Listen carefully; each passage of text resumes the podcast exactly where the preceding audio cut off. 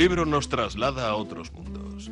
Nos hace vivir otras vidas y soñar visiones diferentes, porque tiene oculto en su interior un encantador de palabras. El encantador de palabras.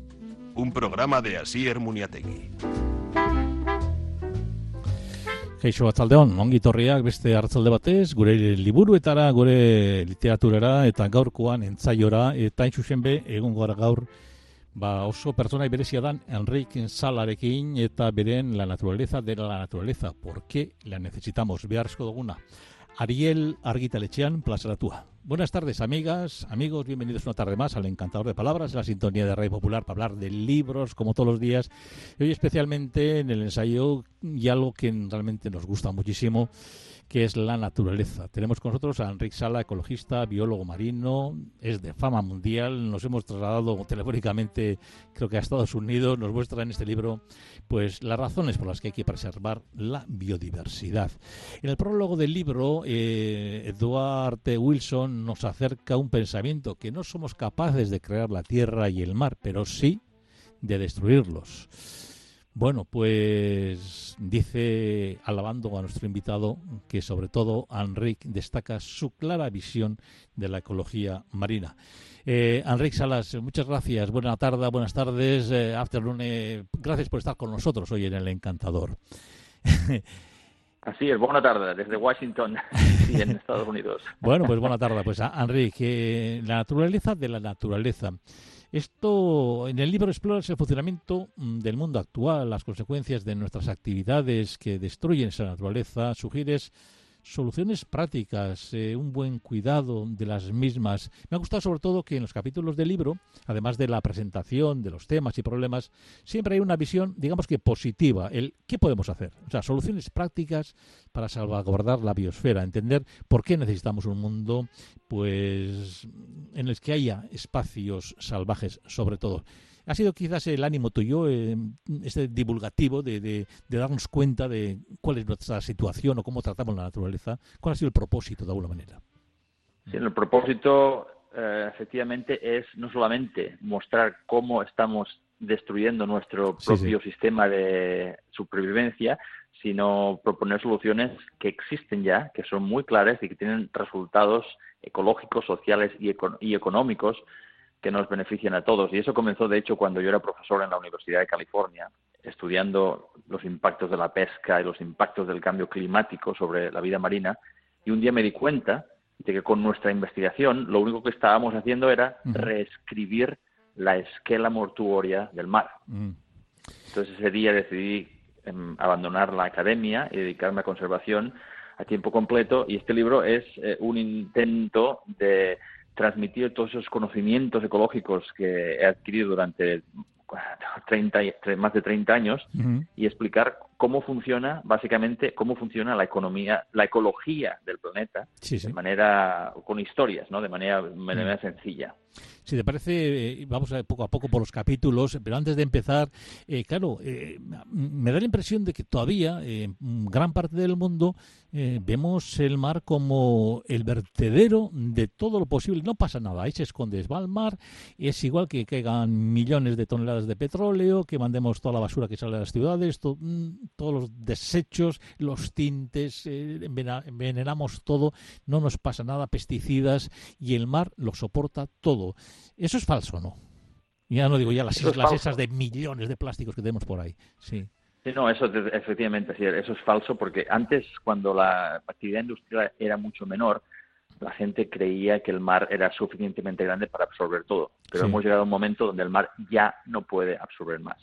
El mar ha capturado el 90% del calor extra generado por las actividades humanas desde la revolución industrial el 90% del calor generado está en el mar. Ahora hablamos de que no podemos sobrepasar un grado y medio, dos grados centígrados, ¿no? Pero si ese calor, si el mar no estuviera ahí, por ejemplo, si el mar no estuviera ahí, la temperatura donde estamos tú y yo sería no un grado y medio, no dos grados, sería 36 grados más alta. Eh, y ya llega un momento en que el océano ya no puede absorber más.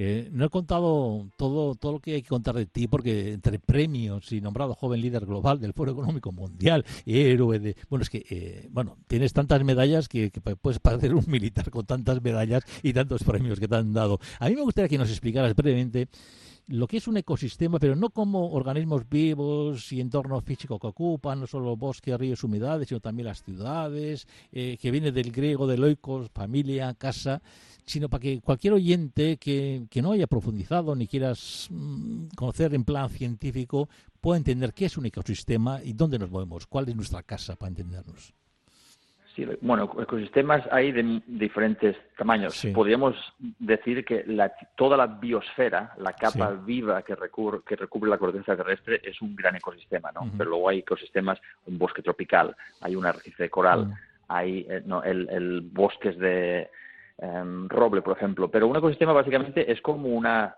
sociedad, imagina, como analogía. Imaginemos una ciudad, una ciudad donde tenemos un ecosistema que funciona, ¿no? Tenemos doctores, eh, taxistas, el alcalde y los concejales, el panadero, los restaurantes, ¿no? Los que recogen la basura. Entonces, todos esos oficios, todos esos oficios son necesarios para que la ciudad funcione bien. Si eliminamos a los que recogen la basura, ¿qué pasa? La ciudad se volvería, bueno, un, infecciones, habría revueltas, habría sangre, básicamente, ¿no? Si, si hubiera basura sin recoger. Los ecosistemas naturales son lo mismo. Hay especies que hacen su trabajo. Mm. Los árboles proporcionan eh, oxígeno y hábitat para muchas especies de insectos, por ejemplo, que luego también eh, se las comen los pájaros, que luego esos pájaros o esas especies de insectos también pueden ayudar a polinizar los campos aledaños y necesitamos a esas especies que hagan su trabajo para nosotros poder sobrevivir, porque todo lo que necesitamos para sobrevivir, el agua limpia que bebemos, la comida que comemos, el oxígeno que respiramos, todo eso depende del trabajo de otras especies que viven en esos ecosistemas por unirlo a la actualidad, porque claro, del libro, aparte de ese estudio científico, es que va continuamente unido a todo lo que nos está pasando, ¿no? Lo hablaremos de la lava. Eh, el COVID-19, que llevamos ya dos años y pico, un cuidador transmite, cuentas también en el libro, eh, la enfermedad a una tigresa en el zoo de Brooklyn, en Nueva York. ¿Qué pasa si lo transmitieran a gorilas de montaña que viven en familia? Como se decía que venían de los murciélagos, la gente dice, la venga, nos cargamos a todos los murciélagos. A ver, ¿qué, ¿qué podemos hacer? ¿Cómo podemos hacer a entender a la gente que son necesarios todos y cada uno de los seres vivos de, este, de esta biosfera, de este ecosistema? No, efectivamente. el, el COVID-19, este virus, se, se saltó, eh, mm. vivía en murciélagos y saltó a los humanos a causa del tráfico de mm. vida salvaje fue un murciélago o un animal que había sido infectado por un murciélago que fue consumido o tocado por humanos en China. Anteriormente hemos tenido otras epidemias y pandemias también causadas por el contacto con animales salvajes. El SIDA, por ejemplo, el virus mm. del SIDA viene de chimpancés, de un cazador en África Central que mató a un chimpancé y se contaminó con esa sangre. Y estuvo latente allí en África Central hasta que en los años 80 pasó a América y luego se, dispersó por todo el mundo. Entonces, es el, contacto con animales salvajes, el consumo de animales salvajes, la destrucción de los hábitats donde esos animales viven, como los bosques tropicales, lo que nos está poniendo en contacto con esos virus. Y los animales, mientras más estresados están, más virus dejan ir. Entonces, es nuestra destrucción de la naturaleza lo que está creando esa, esa infección, esa zoonosis que pasa de animales mm. a los humanos.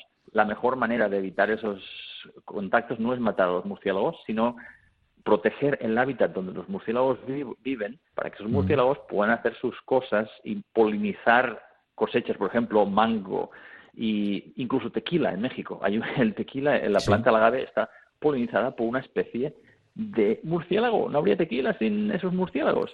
Entonces necesitamos a todas esas especies ahí, no destruirlas, lo que, lo que nos está causando más problemas, sino mm.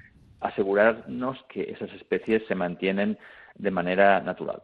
Me ha, me ha llamado mucho la atención un, tema que es la resilvestración, es decir, hacer silvestre de nuevo ciertos entornos y que hablas del caso de Yellowstone eh, y de la repoblación del lobo, del tema de los alces en cadena, que también ayudaba a, a mitigar el cambio climático, también lo del Parque de Nación de, Serengeti, eh, bueno, lo, la peste bovina de 1890, como el 95% de los news y búfalos desaparecen, etcétera, y hay que, bueno, pues restituir todo, todo ese equilibrio. Claro, a veces pensamos que ponemos cuatro animales y no sé qué, y estamos diciendo, no, esta zona está silvestre, y no, eso no es, quizás el concepto está equivocado, ¿no?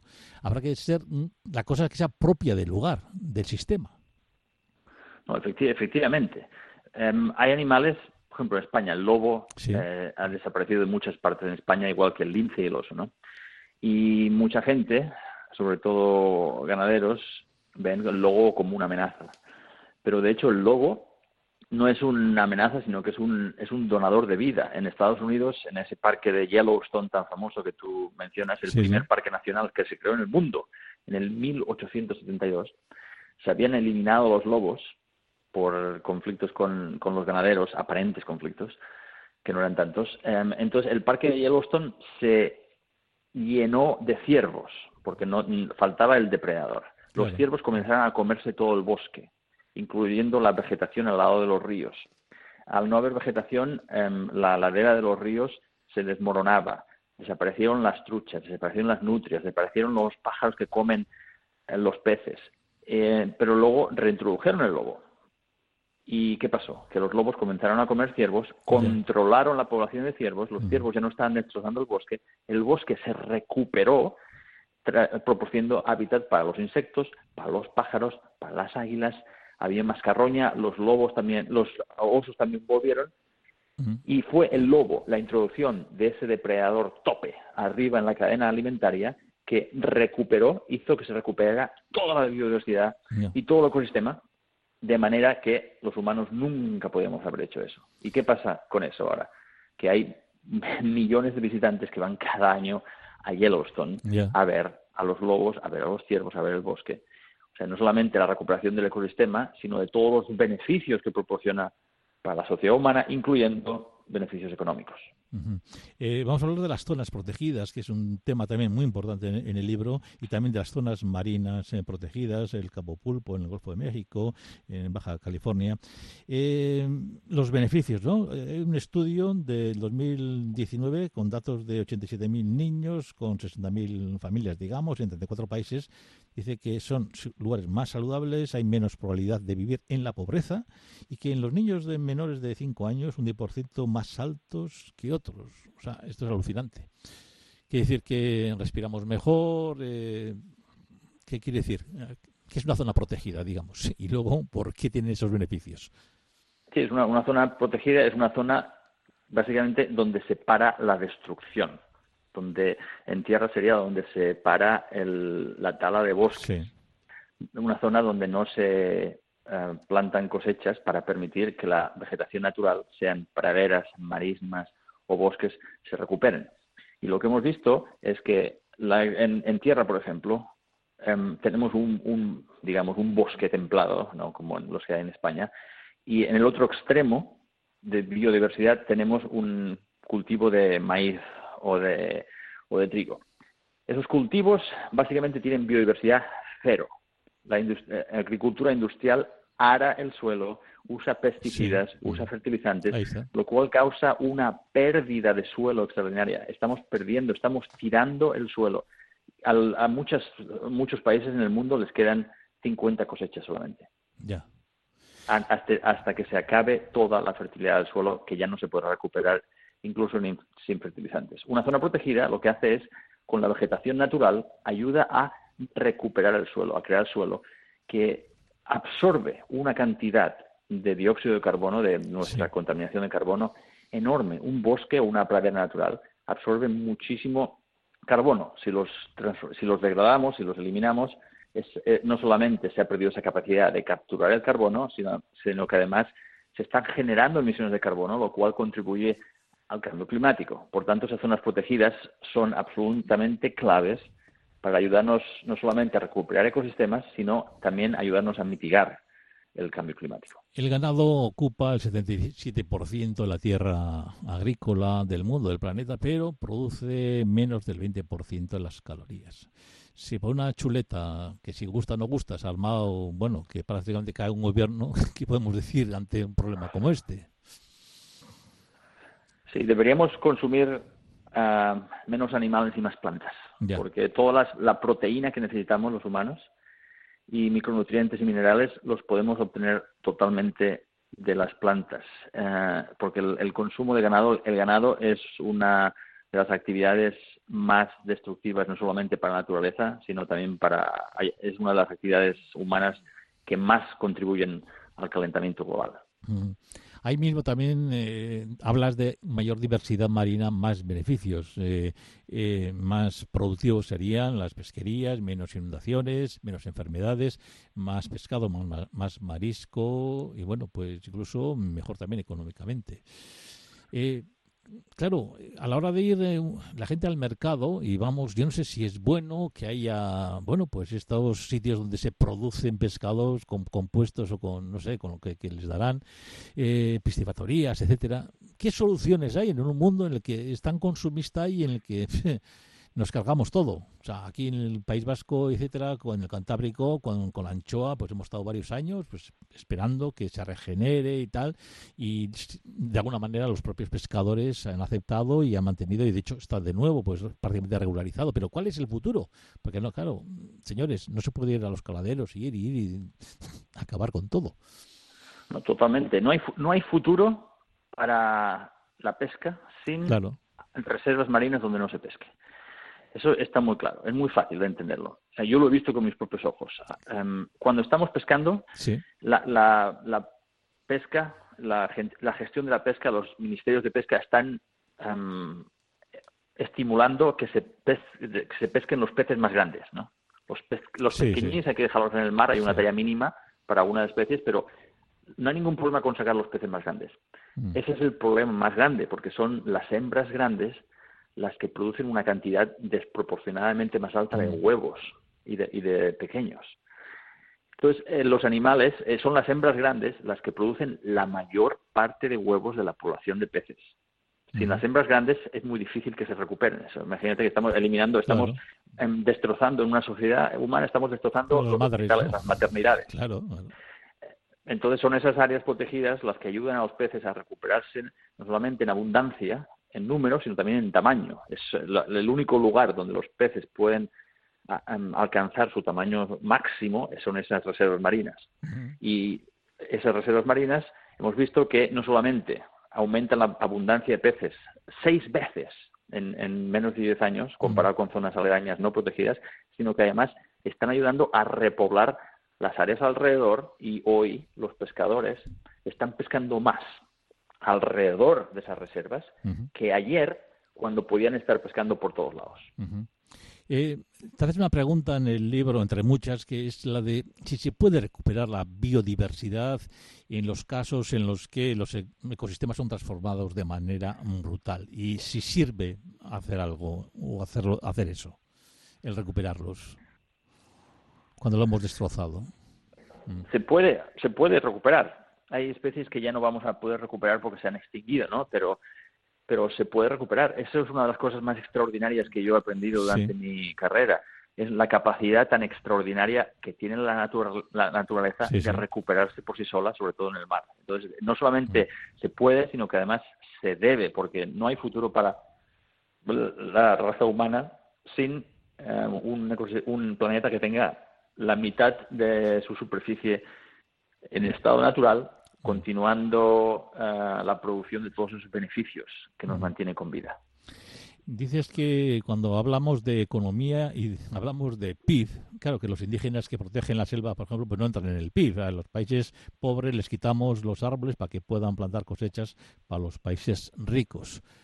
Claro, a la hora de establecer o determinar las economías, etcétera, aquí parece que, bueno, nos cargamos, nos quitamos a estos todo lo que tienen de bueno y luego también les quitamos los árboles para que nosotros nos planten aquello que queremos hacer nuestra agricultura intensiva, por ejemplo, ¿no? Claro, así parece que ojos que no ven, planeta que no sufre, pero no, el planeta sufre igual porque todo es uno.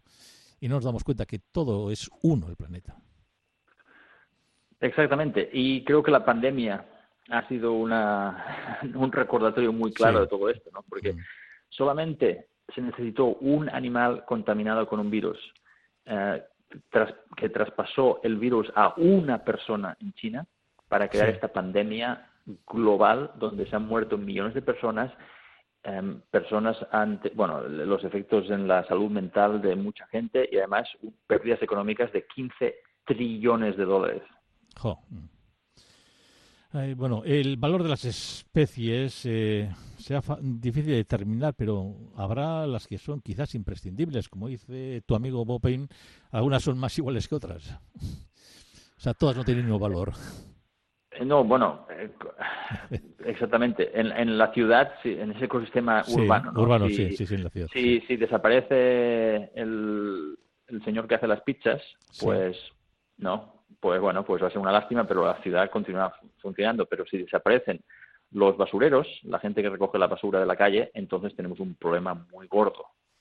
Lo mismo en un ecosistema natural. Hay especies que son que tienen un efecto más importante en el ecosistema, como los lobos, no tienen un, un efecto importantísimo para asegurarse que el resto del ecosistema funcione. Entonces, son mm. normalmente esos depredadores grandes que están arriba del todo de las cadenas alimentarias, que son los más importantes y esos, esos son los que hay que recuperar y resilvestrar.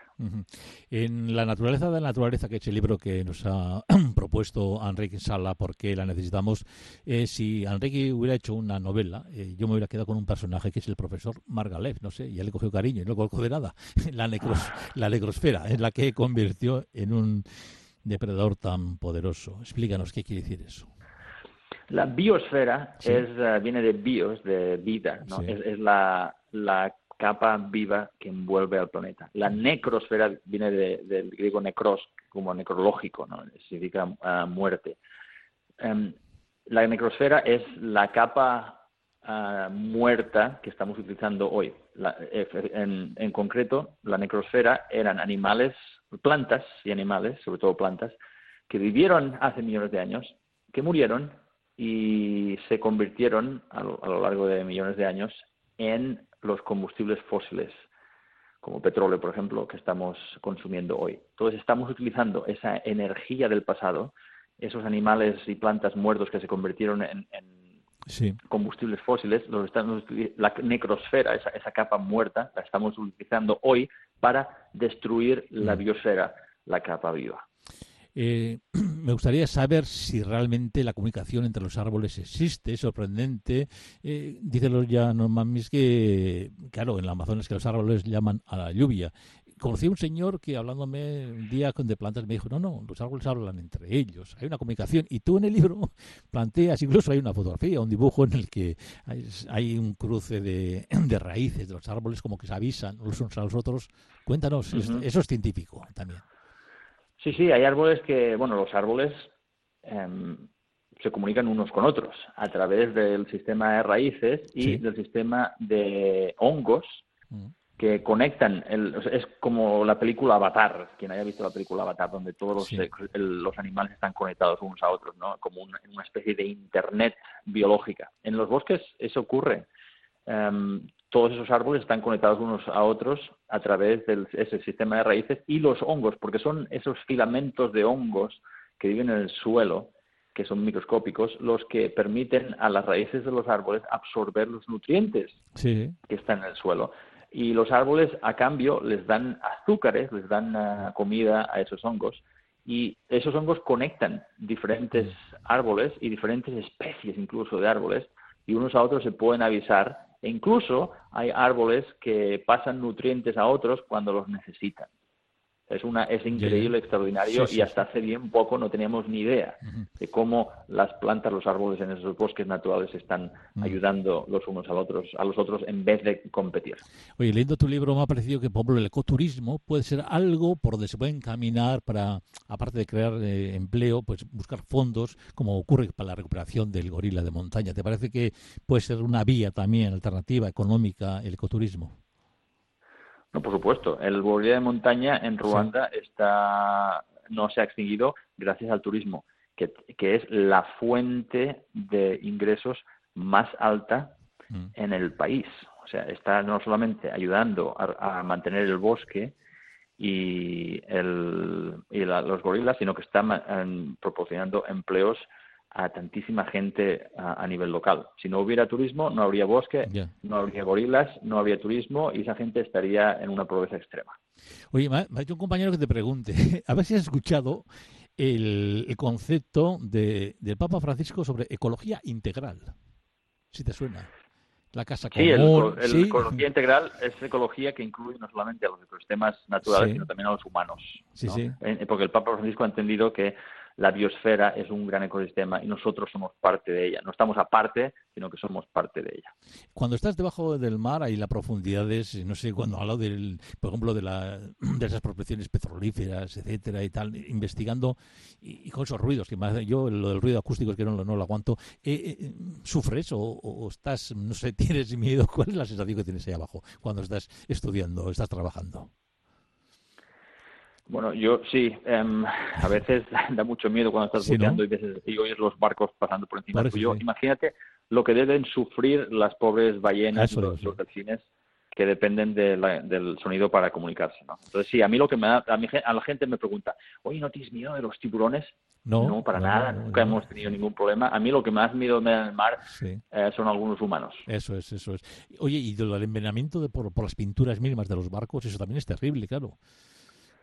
El envenenamiento por las pinturas de los barcos y los vertidos de ciudades y el microplástico. todo, hemos convertido el mar en una sopa de microplástico.